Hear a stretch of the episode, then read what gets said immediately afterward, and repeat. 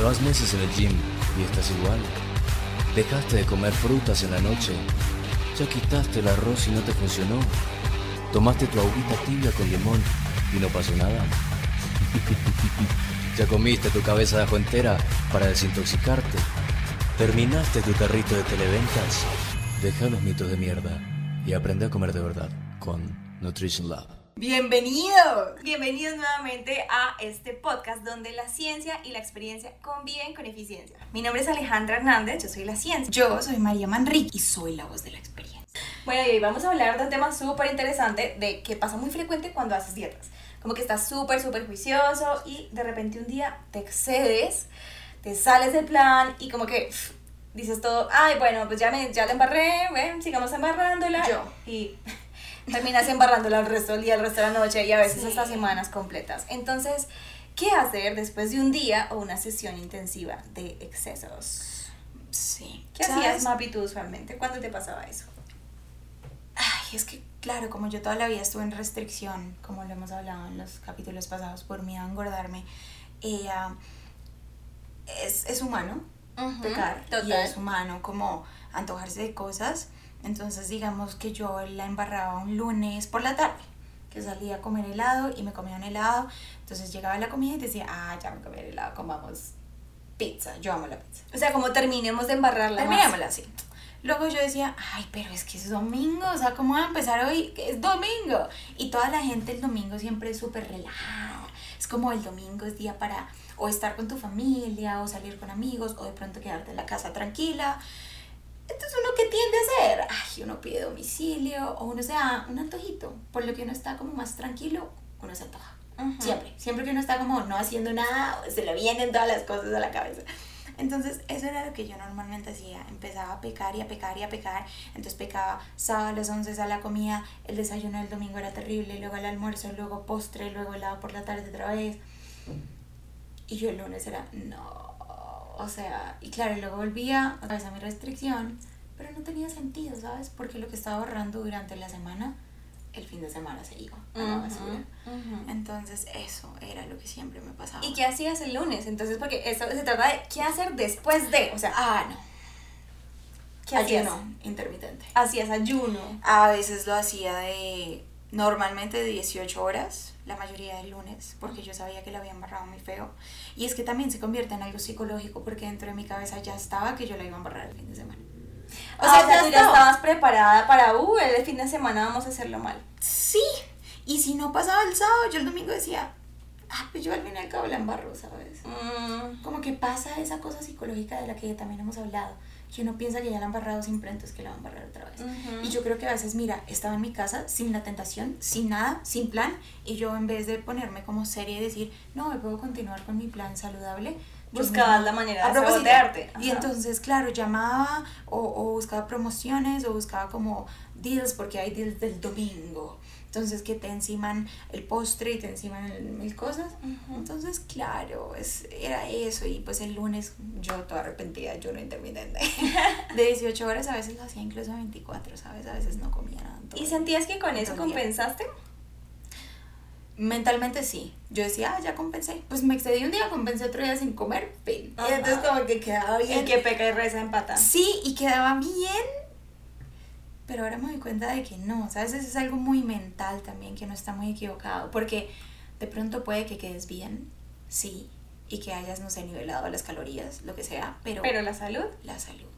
El cuerpo, y las gracias todo eso. un desbalance interno total terrible de hecho mira el que peca y reza no necesariamente empata listo y esto em, para ti que si te sientes identificado con esto del exceso y luego que hago mira hasta yo que soy nutricionista tengo días en que me excedo. O sea, ya, somos humanos y eh, pues vale, está bien reconocer que de vez en cuando nos puede pasar. Lo que no está bien es que, ah, bueno, entonces todos los días lo voy a hacer como soy humana. No, no, tampoco, tampoco.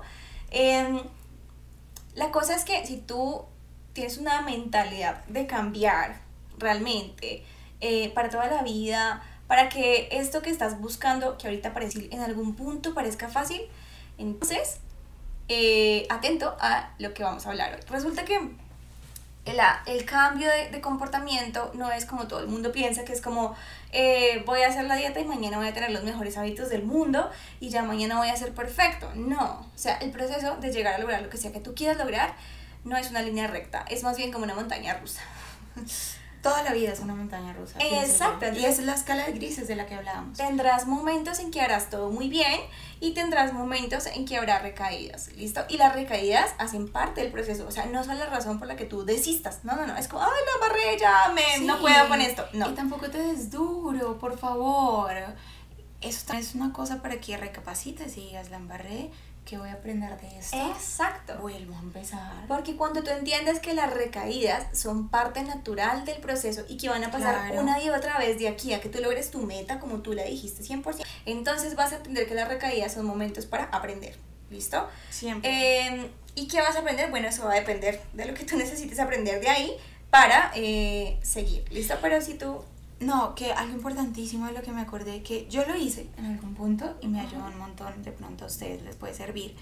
Yo tenía en mi celular, o pues en las notas, o si a ustedes les funciona más una libreta, entonces yo anotaba las recaídas. Entonces anotaba la razón. Entonces, Eso recaí porque hubo un cumpleaños, recaí porque estaba triste, recaí o porque estaba feliz y quería celebrar con mis amigos, recaí en una rumba, eh, la razón. Sí. Y luego ponía como con qué recaída, ¿sabes? Entonces a finalizar la semana o el mes, yo cogía mis noticas y decía, ok, recaí, digamos, la mayor cantidad de veces fue porque estaba con mis amigos y siempre había mucha comida.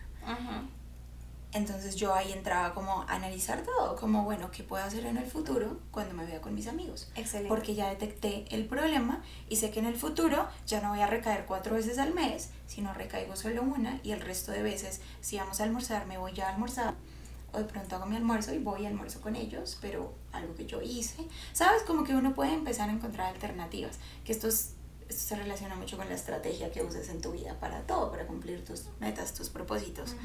Es llevar un seguimiento. Si tú no llevas un seguimiento, pasa un mes y dices, ah, yo ya ni siquiera me acordé. O sea, como... Ah, ni idea qué pasó. Exactamente. Entonces, gracias Mapi por compartirnos esto. Súper valioso, esto que nos acaba de decir. Entonces, lo primero que necesitas tener claro es empezar a observarte.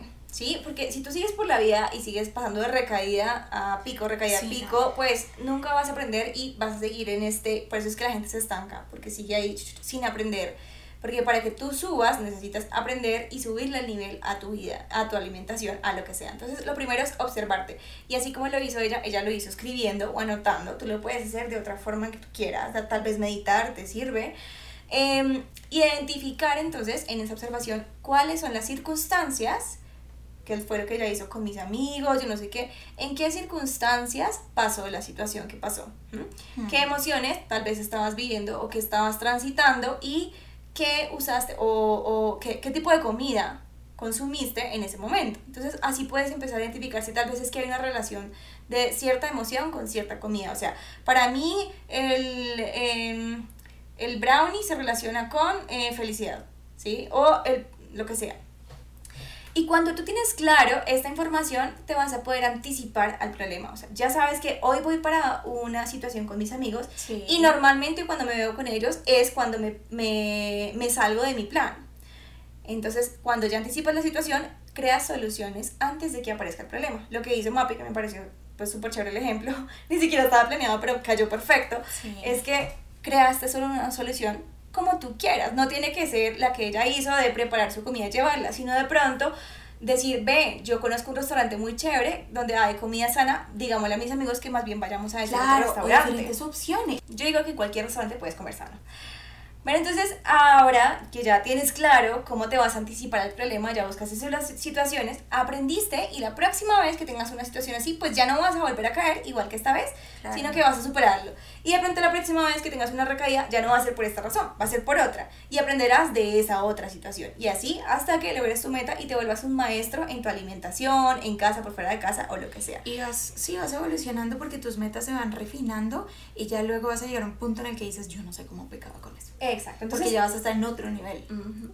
Lo primero entonces, para que lo tengas resumen, que hacer después de un día de excesos es reflexionar. y crear un plan para que eso no te vuelva a pasar.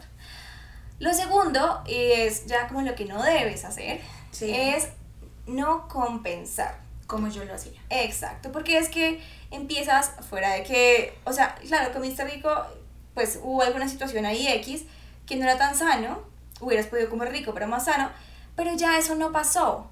O sea, ya el pasado fue pasado. Sí, pasado, No pisado ya. Es momento de compensarlo ahora, porque compensarlo, ¿qué te va a traer para ti? Primero, te va a hacer una restricción, además de la restricción que tendrías en tu plan. O sea, normalmente si tenías un plan de alimentación de algo de restricción para bajar de peso, Sí. ya tienes una restricción, o sea que hubiera bastado con volver a tu plan normal. Pero no, además de eso, tú haces una restricción extra y eso que te trae, te trae más ansiedad y que te vuelvas más propenso a volver al ciclo de restricción-exceso. Entonces, restringirte no es la solución, es volver a hacer tu plan normal, a comer sano, a enfocarte en la calidad de los alimentos, ¿sí? Y en volver a hacer las cosas súper juicioso, siempre como lo querías hacer desde el principio, ¿sí? Entonces es, de pronto al otro día sí súbele un poquito la porción de verduras, de pronto al día otro día súbele un poquito la porción de fruta, o consume un poco más de agua, pero no es que, eh, no, hoy voy a pasar en blanco para compensar las calorías de ayer, no, porque además quiero contarte que eh, eso sí afecta a tu metabolismo, ¿listo? Hay estudios, bueno, que se hicieron más que todo como con dieta cetogénica, pero mm, es una dieta que para darte una idea quita casi que todos los carbohidratos, incluso los que son necesarios para el cerebro, los quita también. No. Y las personas cuando hacen esta dieta durante 7 días y se exceden un día con alguna cosita boba, algo de carbohidrato o algo en azúcar, o sea, como básicamente rompieron la dieta, Sí. empiezan a afectar sus venas y tus arterias a tal nivel como si hubieran tenido, eh, como si tuvieran alguna enfermedad del corazón, o como si tuvieran hipertensión, como si tuvieran accidente, infarto, algo así. O sea, imagínate esa hay enfermedad. daño vascular, hay una Sí. disfunción endotelial, se llama eso.